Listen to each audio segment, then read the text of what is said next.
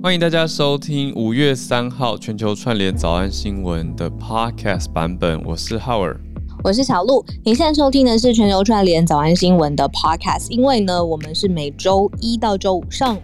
在 Clubhouse 上面，全球串联是一个 live 的国际新闻的节目。嗯，你现在听到的是 Podcast 的版本。好勤劳哦，自己说。对，我们真的是诶蛮认真的。礼拜一到五，呃，主要针对通勤时间的早上八点到九点都准时开房哦。那今天从外太空聊到了地表，同整分析最新的国际新闻，也邀请你一起来加入，我们就一起来听今天的内容。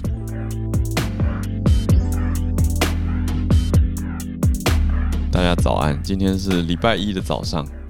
因为今天选题我自己觉得超级无敌丰富，真的是地表外太空，嗯，但是就很可惜卡在标题上面没有办法更懂。不过还是谢谢现在不论标题写什么，大家还是加入，嗯、最铁的，谢谢谢谢谢谢各位水军。好，嗯，那我们。好，还是聊聊吧，小鹿，你你你连假过得怎么样？小聊，小聊。对啊，呃，连假无敌开心，史上最开心的就是我了，我觉得。为什么？因为我终于睡饱了。我有一天我睡得蛮饱的，好像睡到快十一点起床。哇哦！对，很难得。好像就是年老了之后，好像很久没有睡到十一点了。哪有年老啦？不是啊，我我意思说，因为。我们我跟你其实都一样啊。嗯、我们开始播早安新闻之后，好像常常会在很奇怪的时间醒来，要不然就是超级早。我我自己是莫名的会什么五六点就醒来。我知道啊，我有观察到。对，但是或或者是七点多自然醒，或者八点啊，最晚也是八点会嗯，好像就像悠悠的醒来。可是嗯，年假的时候，你因为我觉得主要是因为你有一天出去好像比较晚吧。所以那天隔天回来到，所以他会比较晚，不是很合理吗？你怎么用这么委婉的字对我有一天出去到比较晚？对，一种一种默契。对，你知道今天什么日子吗？浩儿？哦，我知道，我们、欸、我们反应很快，我们开播三个月了。对，耶，对，Oh my God，三个月，三个月，无数半夜惊醒，然后。呃，我们累计一万则讯息，然后史上就是呃，今天还悠悠哉哉的过，然后明天就忽然间工作量爆量，那个 这个差别最大的一段时间。对啊，还是要欢呼一下，欢呼一下。有 有有，恭喜三个月了！哦、天哪，对，也三个月，然后我们才三个月。一季了啦，然后我们 podcast，我昨天睡觉之前看，我们现在好像在 Melody 之后，姐妹 还帮人家讲话，有没有姐妹什么什么什么的后面，所以我们现在二十一名了，谢谢大家。对，我们现在是 podcast 的总总榜第二十一名，请大家继续加油，订阅跟留言。因为呢，为什么要这样说？因为 Apple Podcast 从来没有公布它的演算法，它也没有讲它的原则，所以我们推敲下来就是。订阅数啊，留言数啊，就会增加它的排名。所以感谢大家的支持。你看，我们很明显成功往前推进，所以继续往前冲。所以现在大家就动动你，嗯，应该是闲置的手指，请帮忙去 Apple Podcast 再搜寻全球串联好，就可以看到我们。那也要跟大家讲一下，我们我跟小鹿讨论很久啦，也有一些听友都有私讯来说，要不要换照片，要不要换封面照片？那我们有在想。我们有在想要怎么做图，那做更适合的。或大家如果有什么灵感，你有制图能力，就帮他做一个你你觉得好看，开放二创好不好？给我们一个好一点的哦，超级需要。对，我们也用这个冰冷冷的，也是不算冰冷，就是有一颗太阳从东方升起的这一张 podcast 的封面图，就是真的是某一天忽然之间想到啊，好像需要图诶。他来找一张好了，就这样，所以我们没有想太多。但是我知道有很多高手在民间嘛，大家想要多帮我们。嗯、呃，像之前有人把韩剧是鬼怪吗？对。哎、欸，我好喜欢，谁想的？哎、欸，秀导想的是是。秀导啦。哦。对啊，讲到秀导，秀格雷，笔记呢？但已经停了大概两个半月左右。好啦好啦，秀哥，我想说，哎、欸，那个时候不是说陪着王子面出巡吗？那现在呢？就还是很谢谢他一开始很呃勤劳的跟着我们一起日更他的笔记。但是，对啊，我们应该会来换个图片。那也希望大家继续支持我们，在我们还没换图之前就，就就先留个言吧，或者你可以刷一颗五颗星，然后写说希望可以换图片。好，OK，我直接说，就留言都可以。那么我们今天呢，会跟大家点到的重点来盘点整理的新闻，真的像小鹿刚才讲的一样，是非常非常广的哦。从、呃、其实美中热战啦，我们又回来讲美中热战了。呃、需要对啊，拜登重新在评估中美之间的关系。那延续我们礼拜五开的。经济学人，台湾是经济学人说台湾是世界上最危险的地方。我们的解析、嗯、那一集呢，也谢谢大家的收听。如果还没听过的话，也可以去 Podcast 听哦。我觉得特别感谢我们早安新闻的德华 Dennis 老师，他真的是帮我们解析，让大家可以更清楚的看到，而且敢于说出也许不那么好听，但是是真实的话。所以大家能够，我觉得很感恩的是，这边大家其实蛮蛮。心胸开放的，愿意去思考，愿意去停下来，愿意去包容不同的想法，或者是真实的意见，而不是只是很情绪激昂的想听自己想听的话，那一直加厚自己兼顾本来的同温层而已。我觉得我们这边慢新闻很棒的是，大家是会一起呼吸、一起思考，而且愿意听。我觉得很大的一个重点，其实很多听友写到是彼此聆听的一个新闻平台。那我觉得这个聆听是现在很需要、很需要的。那就像小鹿，我跟你们，我跟你之前我们讲到说，在分裂的时代，我们串联嘛。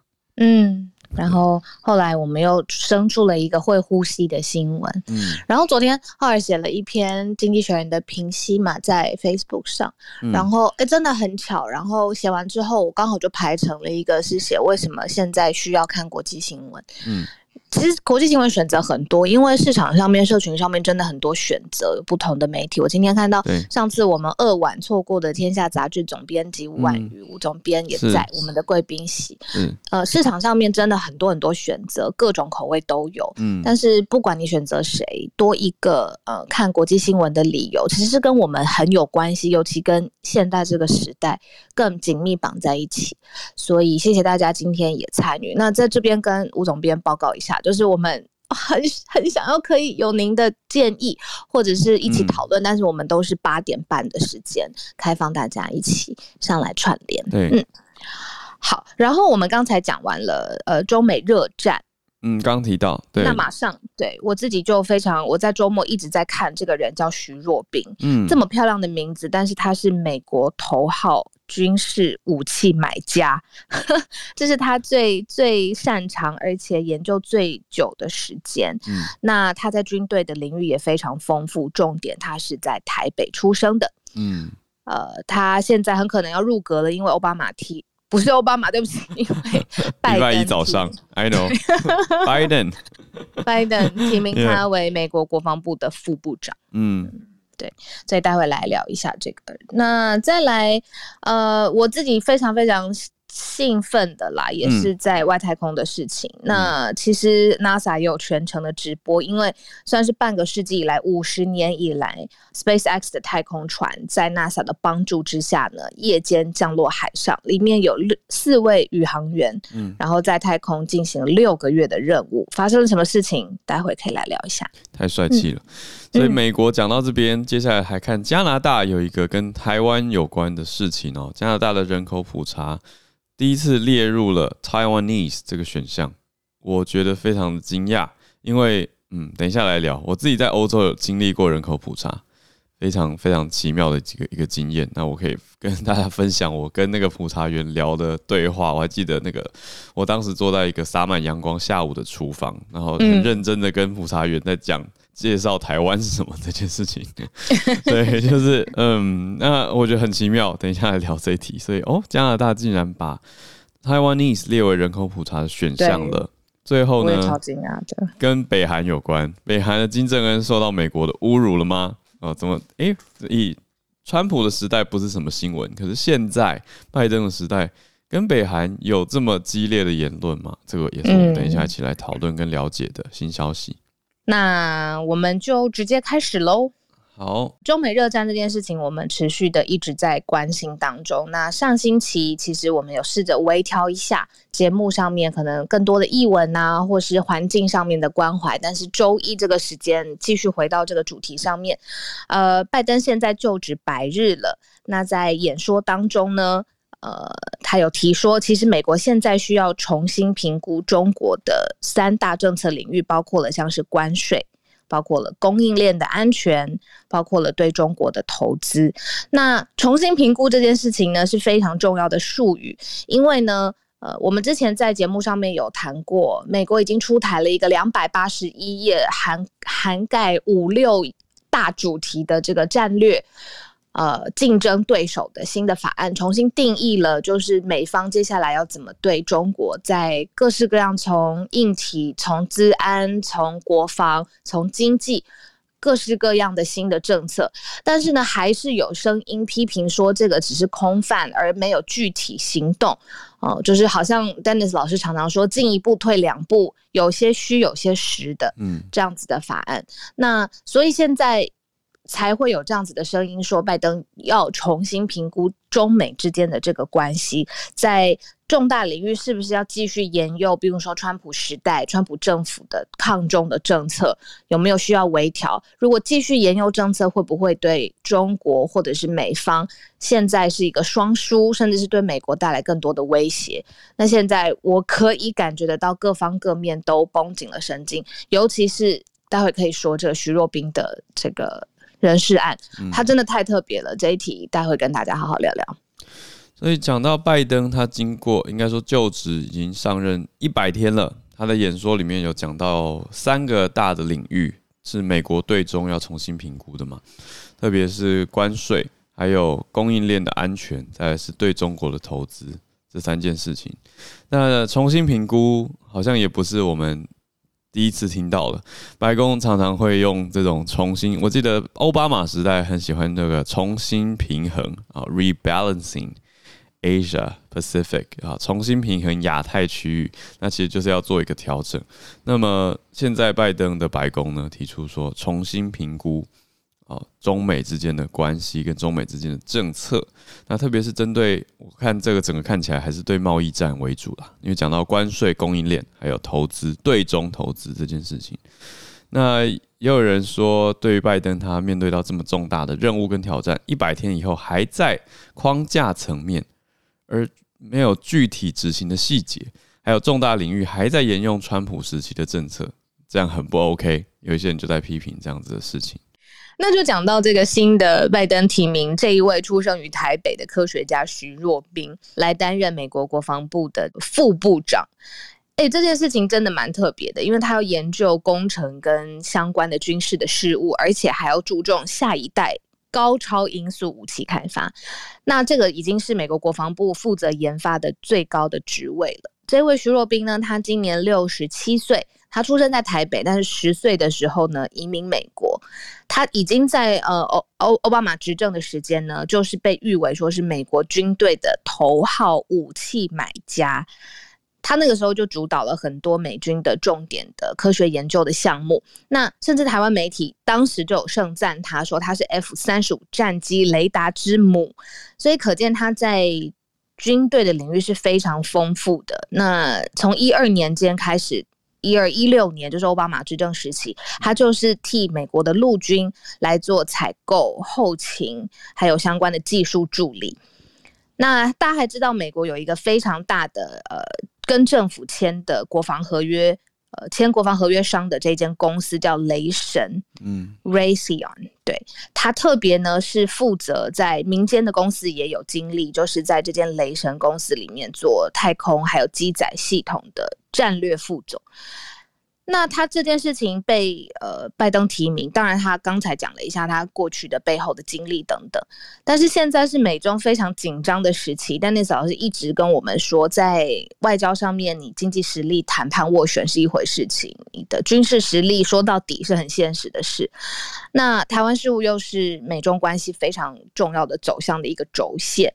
所以接下来，美国对台的军售一直是在国际上面，美方自己也讨论很多很多。那启用一个在台北出生，而且跟台湾非常有渊源的这样子的人物，会不会更了解台湾的需求，在相关的台湾军事准备上面，是给台湾更大的注意吗？了解更多连接吗？待会可以听听看大家，或者是邓老师、邓老师的评论。哎呀！没问题，Dennis 老师，我们期待等一下 Dennis 老师来跟大家分享徐若冰。我现在在笑的是，有听友在我我们社团的留言里面就点点说啊，礼拜一早上点开看，以为是徐若瑄入阁，有点开心，笑死，太好笑了。好了，不是啊，不是他，是科学家徐若冰。徐若冰虽然也是啊、呃、台湾出生，但他在美国现在是有。机会啊、呃，应该是没有意外的话，应该是会入阁了。对，嗯，那再来我们讲加拿大吗？还是继续讲美国？好啊，加拿大好了，也听听你那个时候普查的经验。嗯嗯，好，我先讲一下我在欧洲遇到的普查是什么情况好了。我那个时候是在德国交换学生哦、呃，大概短暂的四五个月左右，但是也刚好经历了他们的人口普查的时间。那人口普查，当然不论你是谁，来自哪里，只要你住在这里，都要查嘛。那就有普查员带着一张单子来到我租的宿舍，那跑到这个宿舍里面来呢，然后就开始说：“哎，要写一些资料啊，国籍什么什么。”然后我在看国籍那栏的时候，我就横看竖看，就是找不到。就你说：“哎，要找台湾没有？好，那找 ROC 也没有，那怎么办呢？”他就会跟我说：“那你就选其他。”我就想说：“呃，好，其他。”但我觉得这个已经不错了。我后来回想起来，这虽然这样讲是很很大的退让，因为我后来是想到有认识的人去联合国工作的时候，要要不然就是要选 PRC，要不然就是要选 Stateless，就是有可能你在联合国工作，然后是进入一个无国籍状态，在那边工作，就是你的选择。啊，也没有，但也没有 ROC 可以选，所以当时我就，但是我就好好坐下来跟这个普查员讲了一下说，啊，你知道台湾是怎么说呢？他就哦，不太知道，然后我就跟他讲。可是重点是这个表格也不是他设计的呀，所以他回去当然是能够回报或者跟同事讲。哦，这件事情是大概二零一一年的时候的事情。那在更之前一零年的时候，在美国迪士尼工作的时候。呃，我们也要到当地的户政机关去做一个资料的检录。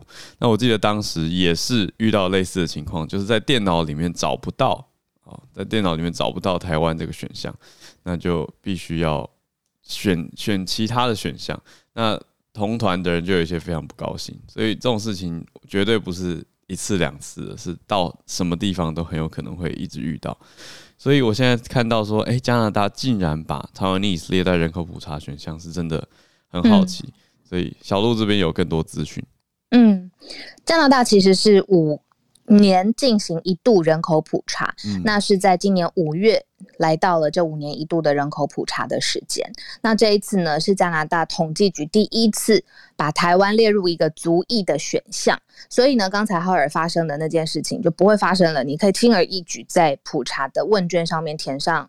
台湾人，I'm a Taiwanese。嗯，那这件事情在脸书上面的加拿大台湾侨民，呃，非常开心，嗯、然后也发起了这个身份认同的活动，让整个意识扩散。那这个其实是很重要的，加拿大统计局的一件该做的事情，义务性的，你需要回答每个人的个人基本资料，像是你怎么通勤，你的住宅的情况是什么，像。丹尼斯老师那样吗？还是更好？或者是种族、语言、嗯、呃、宗教、就业等等。当然，其中有一个在种族的这个选项上面，台湾台湾 Taiwanese 这件这个字就列入了问卷中的选项之一。那它的评选标准是说，如果有一个族裔经过八百个人以上，这是一个关卡，八百个人以上选填，嗯、那官方就会在人口。报告当中去做跟这个族裔相关的数据，就会正式的发布出来。但是这边又有一个鸡生蛋，蛋生鸡的问题，就像是浩尔刚刚说的，那一开始就是没有啊，那你要我怎么填？大家就去填其他，或者是呃，我 I un unidentified。然后，但是现在虽然说正式列入了其中一个选项，那那很想想当然耳，对，就这个中文，嗯，想当然耳这件事情，其实在加拿大的中国人，呃，非常的不舒服，觉得这是挑拨族群感情，觉得这个是特意的政治政治操作，嗯，但是我觉得可能对台湾土生土长的人来说，这是再自然不过，而且很直接的事情了。嗯，我的想法，我觉得大家不要想那么多，英文的形容词的意义是很多的。所以呢，Taiwanese 可以是族族裔，可以是语言，那不用把它想的太多的过度冲到太高，说啊，一定要是国家层级或什么的。就像是其实要讲起来的话，Chinese 它也是一个很广的形容词，但是在中文世界反而大家把它分得很细很细。嗯，就如果真的要讲的话啦，就是你前面加一个。在形容词上面加一个 ethnic，好，今天早安英文终于来了。就是如果要说我自己是什么族裔，你可以加一个 ethnic Chinese，就是华裔嘛。那讲的就是族裔，它就不是只是文化跟语言了。那你要讲你的族裔是台湾的话，你要强调你就用 ethnic Taiwanese，这样大家应该就比较可以接受了吧。而且刚刚小鹿也讲到，说是族裔的选项，它并不是国籍的选项，所以这其实。本来就还是有一个空间在啦，但是我觉得能够增加这个选项，已经是一个新的成长跟突破了，能够突破于以往大家也许因为一些国际政治因素而不选入的选项，但是实际上存在的，所以现在就是认可了这个存在，我觉得是一个好的方向。再来看到的是，因为我们又说美国跟中国之间的关系，那美国跟北韩之间的关系是什么呢？美国拜登政府其实对北韩一直采取的是比较敌对的政策。嗯，那来自北韩的中央通讯社，就是像是国家嘴的 State Media，他们已经发布了外交声明，说其实这是铸下大错，而且还要表明采取相关的措施。之前我们有在节目上面讲过，其实北韩有一次是在中美可能非常紧张峰会前后发射飞弹嘛。各式样导弹，现在他又说要表明采取相应的措施会是什么，来抨击说现在拜登对北韩采敌对的这个做法其实是大错啦。这件事情是台湾媒体的翻译嘛，铸下大错，看起来真的很紧张。至少我看到的时候，我就觉得哇，不是好好的吗？怎么忽然之间又跳出来？可能也没有好好的，但是他就是忽然之间跳出来说，接下来北韩会有相应的措施。那在对整个东亚上面来说，其实现在已经很紧绷了。那北韩又跳出来挑衅，不是挑衅，回应。那我就会觉得整个事情要放在大的脉络下面统整一起看。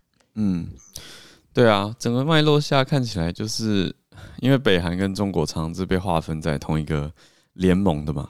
那他绝对不会是美国的盟友。刚好回顾我们之前在《经济学人》那一个分析房间里面提到的，嗯，美国的盟友以在东亚来说，日韩就是先画在美国这边。那中国的话，他去结交的盟友就是北韩。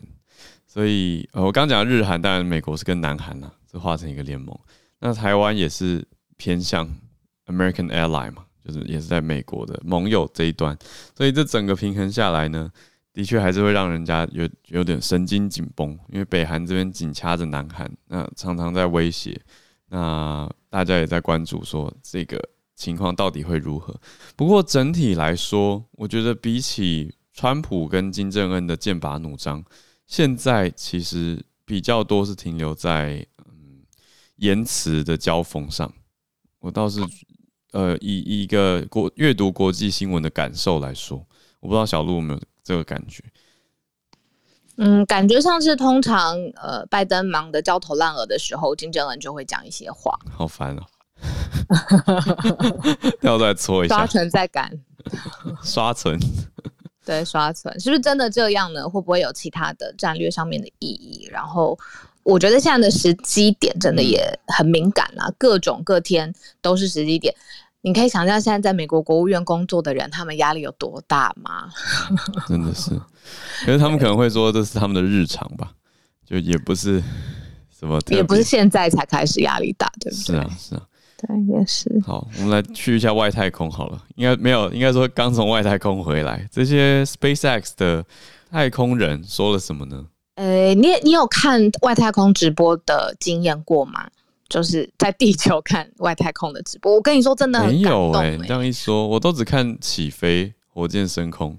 回来真的是很呃，起飞也有，然后回来真的是很感动。NASA 的粉丝也大家追起来，嗯，现在只要一千万人，地球上一千万人在看 NASA 去直播什么。他很常在外太空，我不知道怎么弄的，可能他跟 Zuckerberg 先生有很好的关系，就是很常在外太空有办法直播。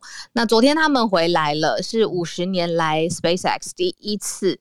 呃，降落夜间降落在海上，那当然有受到美国太空总署的帮助。那这些四名的太空人，他们已经在外太空执行任务六个月的时间，总共离开国际太空站之后呢，呃，是在凌晨的时间，呃，佛罗里达当地凌晨的时间降落。嗯，呃，在墨西哥湾的海面上面看到他们。这个是一九六八年的时候，当时有一个阿波罗八号的人员抵达太平洋之后呢，NASA 第一次实施夜间的海上降落。嗯、那第一个打开太空舱，就是把舱口打开。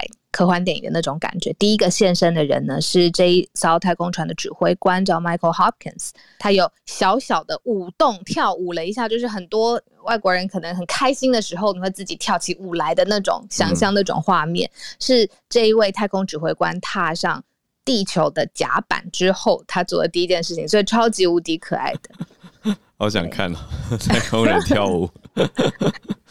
关于这一个新闻，我唯一想分享给大家的就是说，呃，我一直因为我有一点太空迷，我一直在看 SpaceX。虽然它是一个太空狂人、商界狂人开的私私人企业，但是它其实跟美国太空总署的合作算是非常非常搭配，算是非常好的。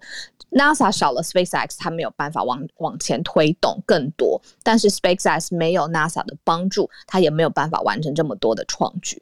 所以在公司领域、政府跟私人企业部门的合作上面，我觉得他们开了一个非常非常好的示范的先例。这可能对于全世界，尤其是台湾来说吧，我们很好的政府部门的人才，怎么跟有创新活力的。呃，private 的 corporate 合作，我觉得是一个很好的沟通，呃呃，楷模的方向。嗯，right，所以我们今天盘点的主要聚焦在中美热战这件事情，还有美国跟东亚之间的关系平衡。再来呢，也提到了加拿大，那也看到了外太空，所以今天也是诶，蛮、聚焦在北美，还有。因为 SpaceX 也是一家美国私人公司嘛，那还是降落在墨西哥湾，蛮聚焦北美的事情。那我们也来跟全球连线吧，现在是全球串联的时间，想说跟大家再交流一下，大家有什么题目可以举手，那写在 bio 里面，让我跟小鹿可以分享，邀请大家上来跟大家分享哦。动作超快。欸，我们是不是趁这个时候来预告一下，明天我们是不是会在房间玩一个特殊的 新模式？新模式，嗯，对啊，明天会试试看，听听各地头条，嗯，所以今天回去给大家出作业哦，大家准备一下，看看自己所在的城市有什么，一一定都有头条嘛，那就是看一下你最你各家报纸里面你觉得哎最有意思的头条，选一则，明天在串联的时间，明天早上八点半跟大家相约哦，就大家上来，每个人讲个一分钟。一分钟的时间，想听听看，对，想听听看世界各地的各城市的头条，当地到底最关注什么事情？那加上语言的鸿沟，我想透过大家在当地的累积的文化跟语言的知识背景，嗯，能够帮我们破除这个藩篱，然后了解到更多的面向。所以很期待明天来试试看这个模式，听听看世界各地的城市，大家所在的地方看到了什么消息。那对于这一分钟的头条分享，我们优先开放给在世界各地不同的城市，呃，你在的地方越奇特越欢迎，也不是这么说，就是呃，我们希望带着大家的眼睛跟耳朵，可以来到世界上各个不同的地方。所以明天在一分钟的这个头条新闻分享的这个环节里面，特别优先开放给你。我现在不在台湾，不论你在哪里，在东京，在在巴黎，在呃安克拉治。不论你在哪里，好、嗯、欢迎你上来分享一分钟当地的报纸头条是你想分享的。是，好，那孔医师今天不到七点钟，我记得六点五十七分对、啊嗯，对不对？就已经把呃新闻盘整好了。孔医师周末有睡饱吗？有补眠吗？好忙哦，辛苦了。因为就是上一次星期四早上嘛，可是四五六日这四天，就是台湾这个整个华航案子是风云变色，每天都有新进展。嗯，所以我等于没休息，每天都还在 整理，然后就都有 PO 到社团里跟大家分享。所以我今天早上吼，我想了半天。因为我觉得其实跟四天前华航这一案已经发展的完全不同了，我我觉得好像还是得讲华航。虽然印度，虽然美国 CDC 也有一些消息，可是我觉得对台湾多半在台湾的大家，可能这件事不只是他事情本身，我觉得也希望由小鹿还有这个节目提醒大家，现在应该要绷紧神经这件事情。嗯，我我想先问你们，你们觉得周边的同温层？有没有开始紧张起来？有哎、欸，孔医师，我要帮听友问问题了。有，有住在永和的听友现在神经非常紧绷，然后问说可以怎么办？对，他就是想问说怎么办？那我想说利用这个公共平台，我想说我们这边也很多听友，也许是在北台湾。那他是想请问是说，除了勤洗手、戴口罩以外，如果还要去医院看亲友或者回诊，最近要特别注意什么？还是有什么？要提醒的吗？是说建议不要吗？还是说有什么建议？我我觉得真的就是像像我昨天这两天看到新闻，我已经直接跟我妈下这个，哎、你在家里尽量不要出去好了哦，因为我妈妈年纪大嘛，哦，年纪比较大，万一得到高风险。最近又出现了台北公车的足迹，嗯，然后永和这些公车其实都是我们家常常会出没的地方，嗯，所以我就跟老妈说：“哎妈，先不要出去，尽量不要聚会了。最近啊，起码最近啊，等这个疫情比较稳定之后，然后我已经帮他预约要去打 AZ 疫苗了。”因为上礼拜应该是五号，嗯，指挥中心已经开放，就是前三类的人的同住家人。哦，所以这是很大的开放哦，对，就是你是机机组员或是对。医师的同住家人，嗯，你就已经可以预约，应该是今天开始打，是，我已经听到蛮多人已经很踊跃要去开打了，嗯，那昨天晚上我有开一个临时房哦，也有很多人。上来分享说，哎、欸，已经约到五月底去了，所以我觉得大家假如有这个意愿，嗯，可以动作快这样。那刚刚浩尔提的问题很好，能做什么？能多做什么？嗯，那也是这几天我每一次整理疫情完之后，总会有一段就是老生常谈，嗯，能不想听洗手戴口罩？那我不是要讲这个，嗯，我是详细记录你每天的中心中还有的人。为什么呢？比方说，昨天忽然公布一个，呃，几点到几点他搭那个，呃，几号几号公车？对，好详细哦。天吼，忽然一个这样，对，忽然这样的一个足迹出来，嗯，你你没有记的话，你其实是很难想起来的。所以我觉得你现在可以做的一件事是，巨细靡遗记下自己的足迹，哦，布一个足迹，哦，你就可以马上对上。另外是有一天。不幸的话呢，你真的变成了接触者，或是呃 不幸染疫的话，嗯、你马上拿出这个，也也不用等疫调回响了哦。嗯，那个就马上出来，我觉得都是增加增快这个疫调的速度，这也是对你自己，或是对我们这次疫情的控制，都是一个好帮助。嗯嗯嗯。所以除了老生常谈的那些东西，呃，也许尽量减少不必要的社交场合群聚。那记录自己所有的足迹，理论上这一年都应该要这样做了。可是现在，大我觉得让大家开始绷紧神经，这个是合理的哈。嗯，对啊，所以我的同温层其实有开始在关注这件事情了。很多人也下载了这个台湾社交距离的 App 求心安，包括我。但是我觉得孔医师的建议更具体，就是不管。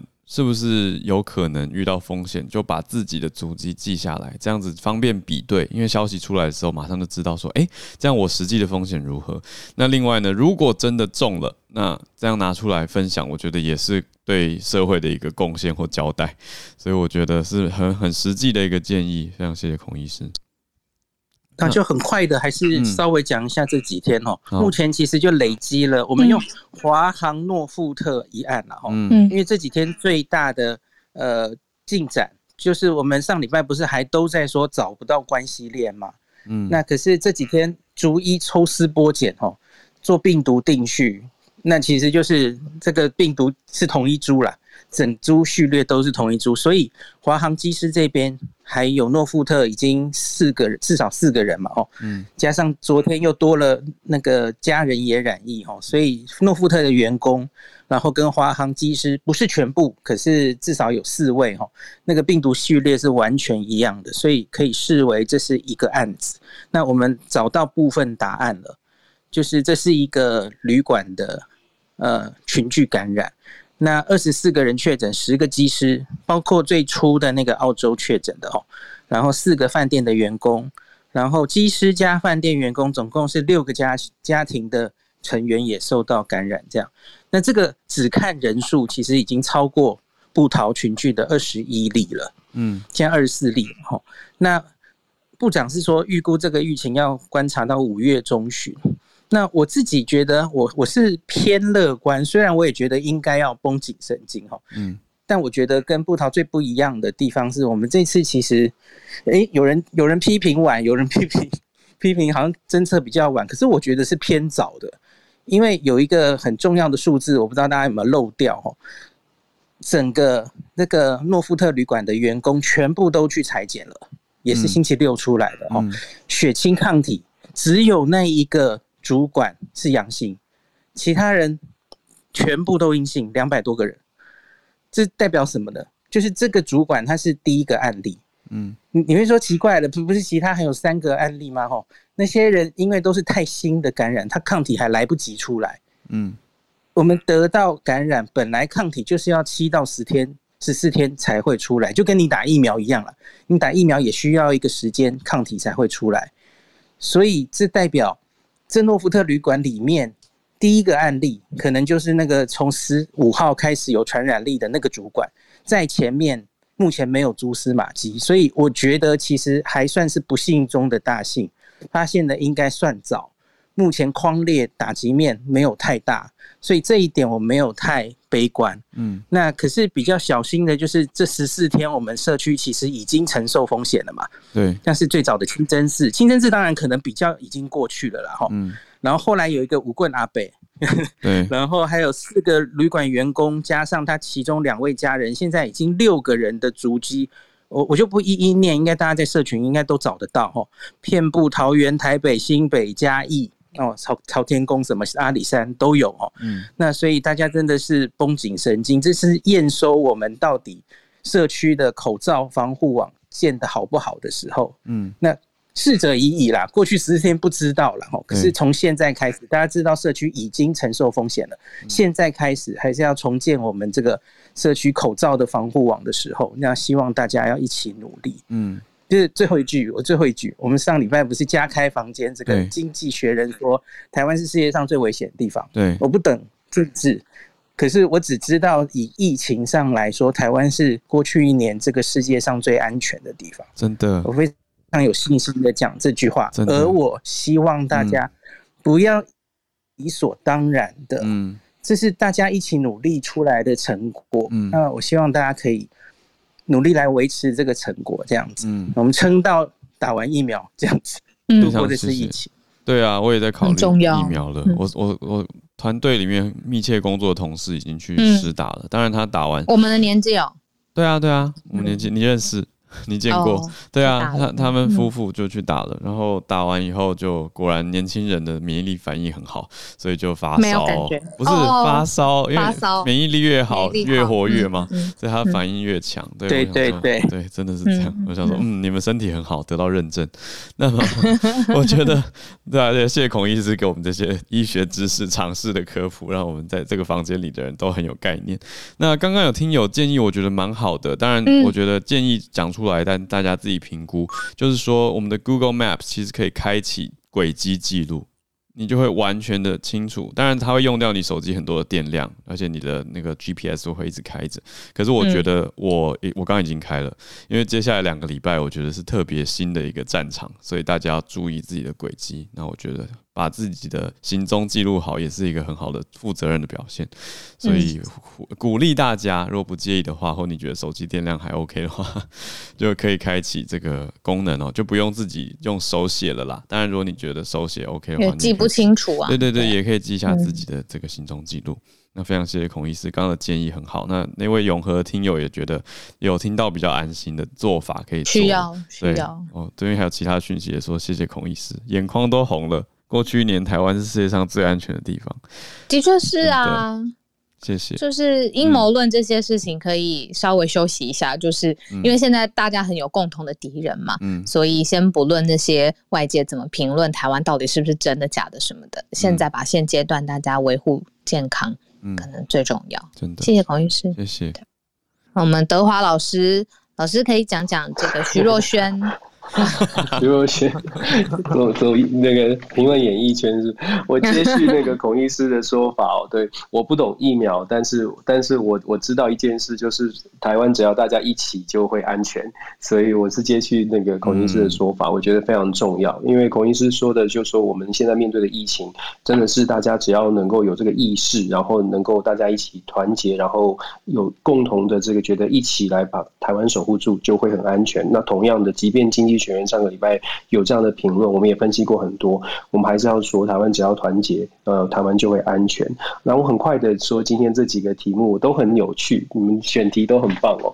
那个呃，先说中美。热战的问题，就是说拜登重新评估中美，其实到目前为止还没有国美呃，拜登有要求美国的国家情报总监跟美国的国防部他们提出一个完整的对抗中国或者跟中国竞争的一个报告，这个完整的报告还没有出炉，这也是为什么现在大家都在猜测拜登到底会不会有一个真的有效的方法？为什么这么说呢？我们一路以来都看到热战，都看到军事上面好像剑拔弩张，嗯，在在我们的这个 我们国 台湾的附近呢，都有很多军舰的。部署，可是大家要想一下，想一个问题是，其实军事上面的秀肌肉呢，其实呃就只是秀肌肉，它没有办法再往前一步了。就说这个竞争在军事上的竞争，它只能做到在台面上，除非真的理智断线，双方要进进入军事的真的对，今真的要打仗。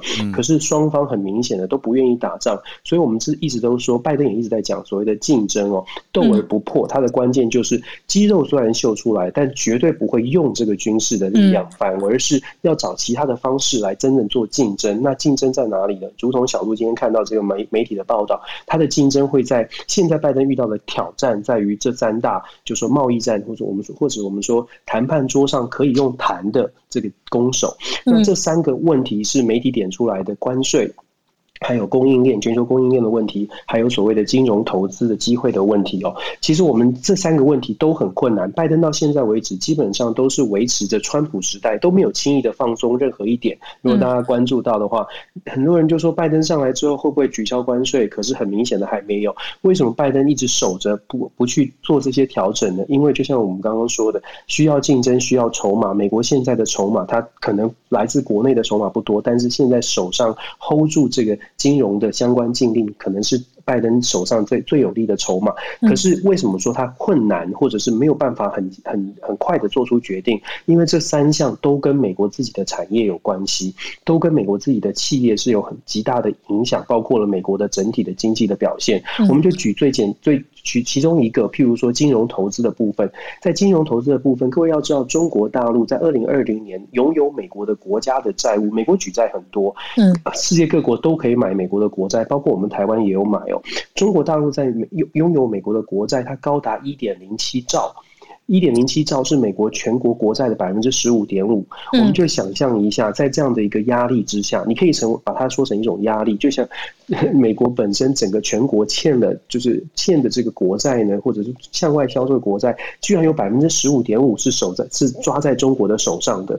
我们就以这一这一点来看，你就可以想象说，拜登在所谓的经济战跟经贸战跟中国的交交手呢，它其实有很多的细节，它是必须要透过跟国内企业去去做一些，甚至是谈判，甚至是去妥协，才能够做出最后的决定。这也是为什么共和党一直觉得拜登可能没有办法有一个非常完整的计划。如果我们把拜登政府到现在为止，呃的。一现在的遇到的问题，跟过去两任的总统奥巴马时代，如果看奥巴马时代的抗中或者竞争中国的政策，被人家诟病的是奥巴马喜欢讲大的标题，我们说 pivot to China，pivot to pivot to Asia，对不对？重返亚洲。可是重返亚洲这个标题提出来之后，没有什么细施行细则，基本上没有做出真的太多的改变哦。所以这个。Title 很大，但是做的很少。嗯、川普时代呢，是我川普是真的做了所谓的抗中或者跟中国竞争，已经重视到这个问题。问题是川普犯了一个问题是，是川普不打算跟别人合作一起来做。川普觉得我们美国就是自己来做，所以跟把整个盟国的关系搞得不是很好。所以 拜登在。面对这样的问题，他现在遇到的一个新的状况是中国更强了。因为前两任总统其实都没有办法完整的压住中国，中国更强了，那拜登应该怎么办？所以现在拜登为什么说重新评估？刚刚我们都在笑嘛，一直在重新评估，其实很空洞。他空洞的原因是因为真的非常困难。但是现在我们可以看到拜登的做法呢，他在。呃，上个礼拜所做的第一次的国会的报告，其实他的做法大概是把他的内政跟外交做一个紧密的连接。外内政上面的基础建设，事实上就是在跟中国做一个赛跑。至少在经济的实力上，其实我们已说说了很多次，美国内部需要很多的，美国内部遇到蛮多的问题。在疫情，其实不止疫情，疫情之前，美国的经济就需要很完整的做一个重新的规划跟整理。所以，拜登需要跟中国在经济上面做国内内政的赛跑，国内。的内政拉起来之后，基础建设建好了之后，或许有更多的机会，有真真正更强的经济实力来跟中国做一些竞争。也在刚刚所说的这三项里面呢，会有比较多的筹码可以跟中国来做对抗。但我觉得啦，就说现在到六月底，所谓的中对中政策白皮书完全出炉之前，我相信拜登有很多的挑战是要面对，可能是要面对国美国国内的一些反反应哦，尤其是共和党不断的在在质疑拜登现在的这个。呃，到底有多少的计划可以完全的落实？拜登要求很多钱要做基础建设，共和党觉得基础建设呃花太多钱。那拜登能不能说服这个基础建设跟对抗中国是有完整的连结？我相信这是拜登要努力的呃某努力的方向。我们可以继续观察他是不是能够说服共和党。如果一样的，如果国美国国内团结的话，或许拜登的这个竞争中国的这个抗。这个对抗的力道会强一点，然后我很快的谈另外两个话题，徐若瑄哦，徐若冰了。其实大家有没有注意到？大家有没有注意？他是十岁，刚刚小鹿有说十岁才到美国，所以他是他是拜登的内阁。对对，麦克拜登内阁里面有四位所谓的台裔的美国人，大家都知道他们都是美国人是没有错。可是徐若冰的特就比较特别，因为他是十岁才去美国，才来美国，所以事实上他虽然是美国人，但是我们可以想象，他对于台湾至少他是他可能会有更多的一些印象跟一些感受。小留学生，你可以说他是对，你可以说他是美国人，他一定效忠美国，可是。我相信人，我自己是相信人的心是肉做的，你没有办法否认他对台湾有一份特殊的情感，就算他不说。我为什么特别提这个呢？徐若冰他是雷达专家，雷达专家他在过去的这个从政经验，他在奥巴马时代做的不是到没有到国防部这么高，他在奥巴马时代做的是陆军部的。这个助理的助理的部长，事实上他就是负责所谓的采购雷达跟物流。其实刚刚小鹿说的没有错，就是这个大掌柜哦，他们雷达之母，然后他是主要主要是买东西。那现在他升升等到所谓的国防部，接下来未来的台湾的军购啊等等的议题，当然很多会跟它直接有相关哦。我举一个很快的例子，就是二零一九年的时候，其实台湾跟美国之间的军购案，以这个军购的方式，其实在这几年已经有一个明显的转变。过去我们都是一昧的接受美国告诉我们要买什么，可是刚刚小路讲的那个 Raytheon 这个雷神公司呢，在二零一九年，美国国防部跟雷神公司签订了一个新的合约，要做新型的这个响尾蛇飞弹的升级，以及呃新的五 G 雷达系统。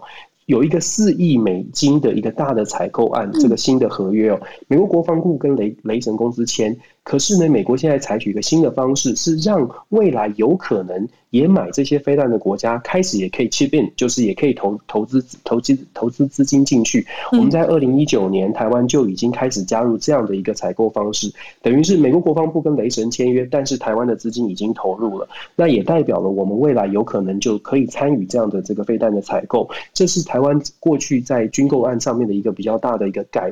不一样的地方，不再是单纯的只是人家说我们买，而是现在我们也参与了过国防国防部跟武器系统商的这个呃直接的订购的过程。所以我觉得，我个人觉得徐若冰的角色，未来在这个国防部里面的角色，当然不会很直接的帮助到台湾，但是或多或少呢，呃，我觉得对台湾来说不是坏事，而且再加上美国整体的舆论来说。支持台湾的力道是蛮强的，所以这一点我们就觉得是还不错的。那最后我讲很快的讲大脉络来讲北韩的问题，所谓的大脉络，大家都有刚刚两位都有讲到。从大脉络来看北韩的问题，北韩当然很生气啊。四月三十号的时候，美国做出一个北韩的北韩的策略报告，然后完整的策略，然后国防呃国务院也出来做开了一个记者会，说要强势的对北韩。各位记得吗？五月二十一号，美美国跟这个文在寅马上要见面了。我我个人的解读，从大脉络来看，我们之前有说过，拜登是一张一张牌在打嘛，现在要打这个南韩牌。在南韩的文在寅来之前，美美国准备了一份小的礼物要送给南韩，那就是。是美国对北韩要强势一点。为什么美国对北韩强势是给文在寅的小礼物呢？因为对文在寅来说，现在文在寅是跛脚总统，我们之前有分析过，现在不到一年的任期，文在寅很希望可以在可以帮助到他的政党，跟帮帮助稳定他的政局哦。那对于北韩的议题是文在寅一直很在意的，文在寅一直希望可以呃把北韩的这个关系稳定下来。美国对北韩的强势，事实上是让美文在寅可以有一个东西可以拿回去，拿回去说。那北韩美国为什么送北韩这个礼物呢？因为美国希望北南韩可以站在美国这一边，针对中国的议题。所以你可以看到，这我我们就说，如果从整个大脉络来看，为什么时间点是这样？为什么这个时间点开始对北韩要强势？而且过去从二月中。到现在，美国跟北韩基本上是断了线。大家在新闻上面，北韩已读不回，而且没有打算要跟美国沟通。那美国现在交了一个报告，提出一个报告说，我们美国要对北韩很强硬。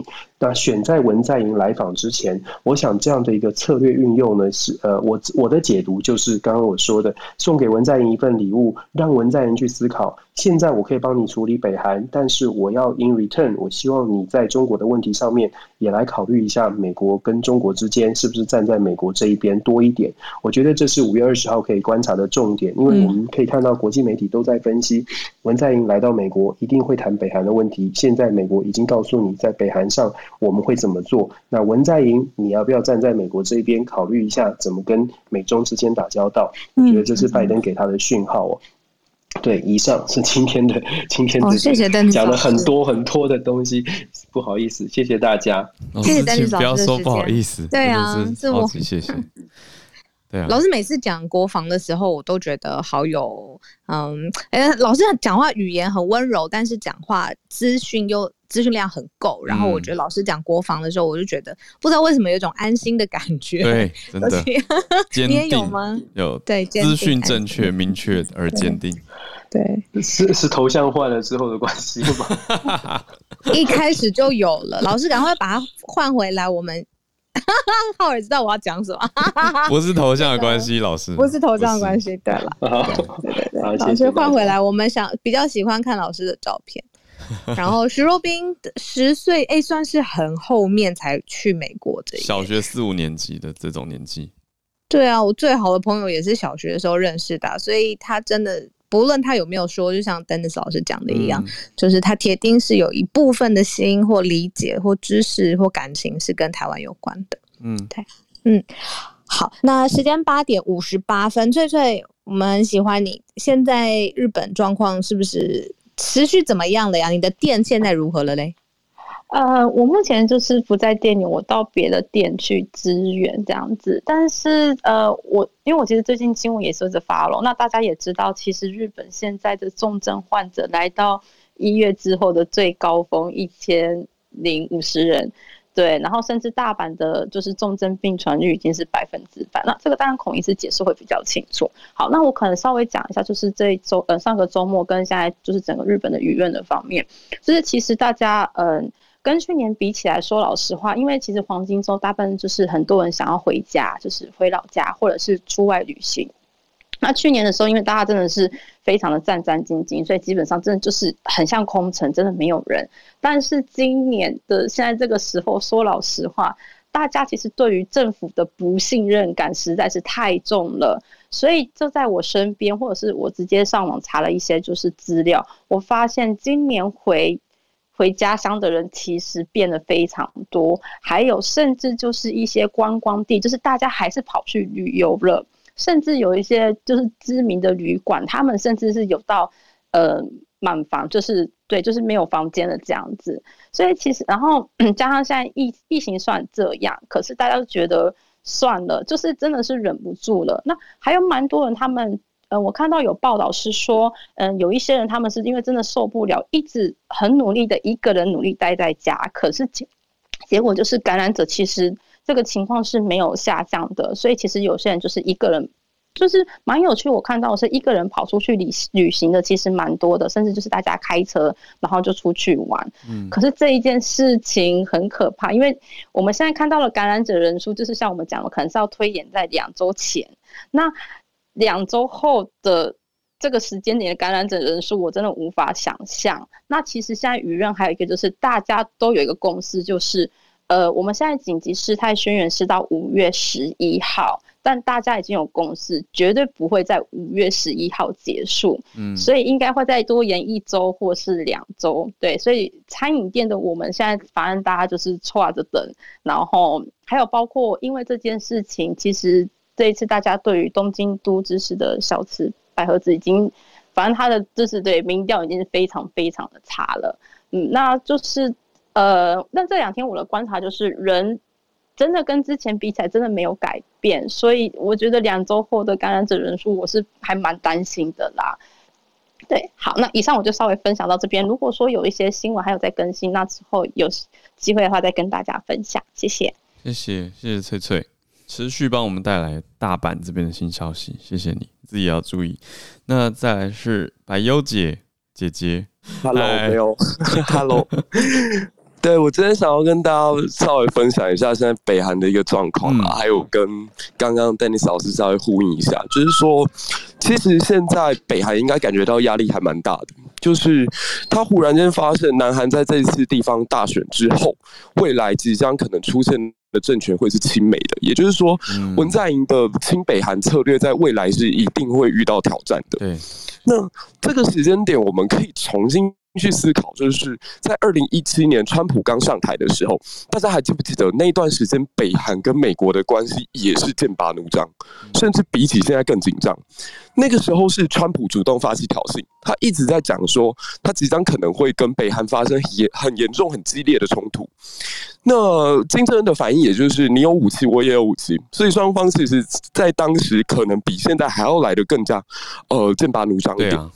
但是大家还是不记得，就是二零一八年的时候，川普虽然嘴巴上面讲得很硬，金正恩虽然态度上也很非常非常的没有要退缩的样子，嗯，可二零一八双方就开始进行了非常多的和平互动跟谈判。对，我在思考金正恩是不是也在复制过去跟川普交锋的这一个经验。也也就是说，他现在必须要把自己的态度先端出来，就是我不妥协，但我的不妥协等于是我谈判的一种筹码。我最大的筹码就是因为我有武器，我在六方会谈当中，我可以扮演一个角色，他可以跟日本、跟北京、跟苏联、呃，跟俄罗斯、跟美国平起平坐，这是他最大的一个优势。那他现在等于是在变相的发挥自己这项优势。但换换个方向来讲，其实他在警告美国的同时，似乎也是在预告着我要跟美国是要进行谈判的。我们现在如果去看北韩的 GDP 的话，会发现它百分之九十的外贸都是依赖中国。那我们可以做两面解读，就是它非常需要中国。但换个方向讲，它也会想要摆脱当前的困境，因为就当前我们推估出来的 GDP GDP 来看的话，北韩的人均只有一千三百六十美元，也就是只有南韩的大概四十四十分之一到五十分之一左右。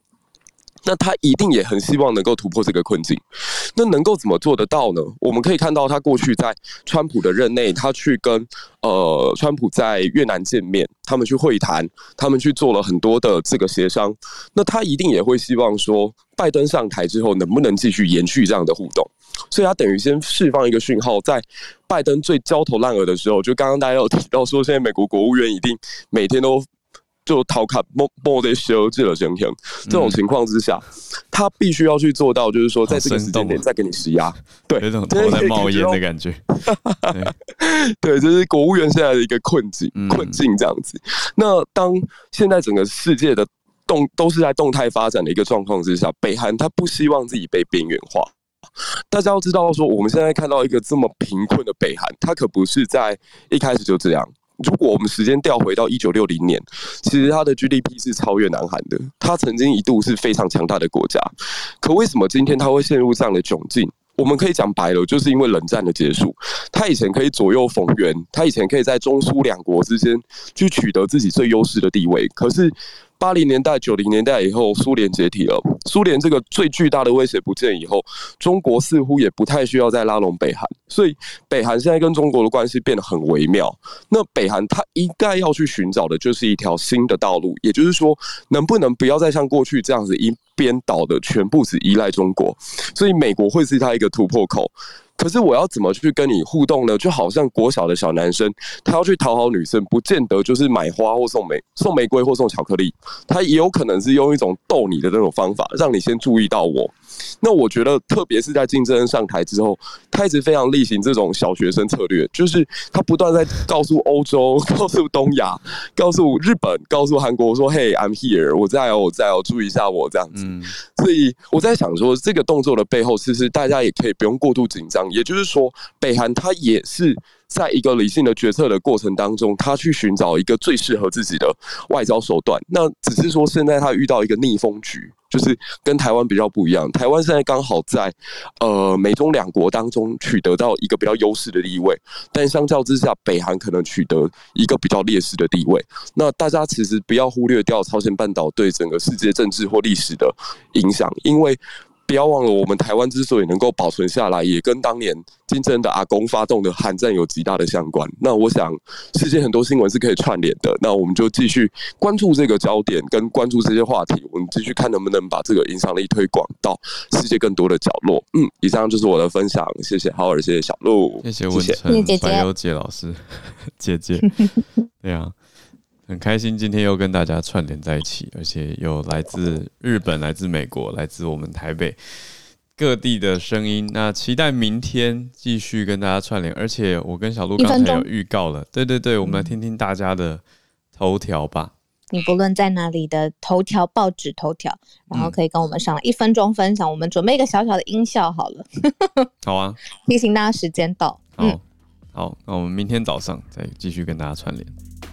谢谢大家今天在 Podcast 上面，或者是早上你在 Clubhouse 上面跟我们一起串联。那因为你现在收听的这个界面 Apple Podcast 需要大家的分享，或者是给我们评论五星，这样子会分享给更多的人看到。所以谢谢你们今天的收听。五星五星五星，直接刷起来，而且直接留言吧。如果你真的没空留言，你就按五颗星，好，就送出，好不好？然后每天按，我们很需要。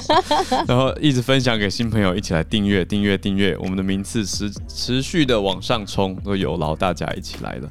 那为什么要这样做呢？因为如果你觉得国际新闻很重要，你觉得不想要再看那些看腻了的新闻，不想要再看行车记录器，就要推广自己喜欢的内容啊，这样才会更多人喜欢，那才会一起来。提升整个环境，所以一起来帮忙。那也谢谢大家今天的收听，也要大家一起来订阅哦，还要加入我们的脸书社团，直接搜寻“全球串联早安新闻”就可以看到了。那今天节目到这边告一段落，不过明天我们继续跟大家在 Clubhouse 或者是 Podcast 上面空中再见。明天见。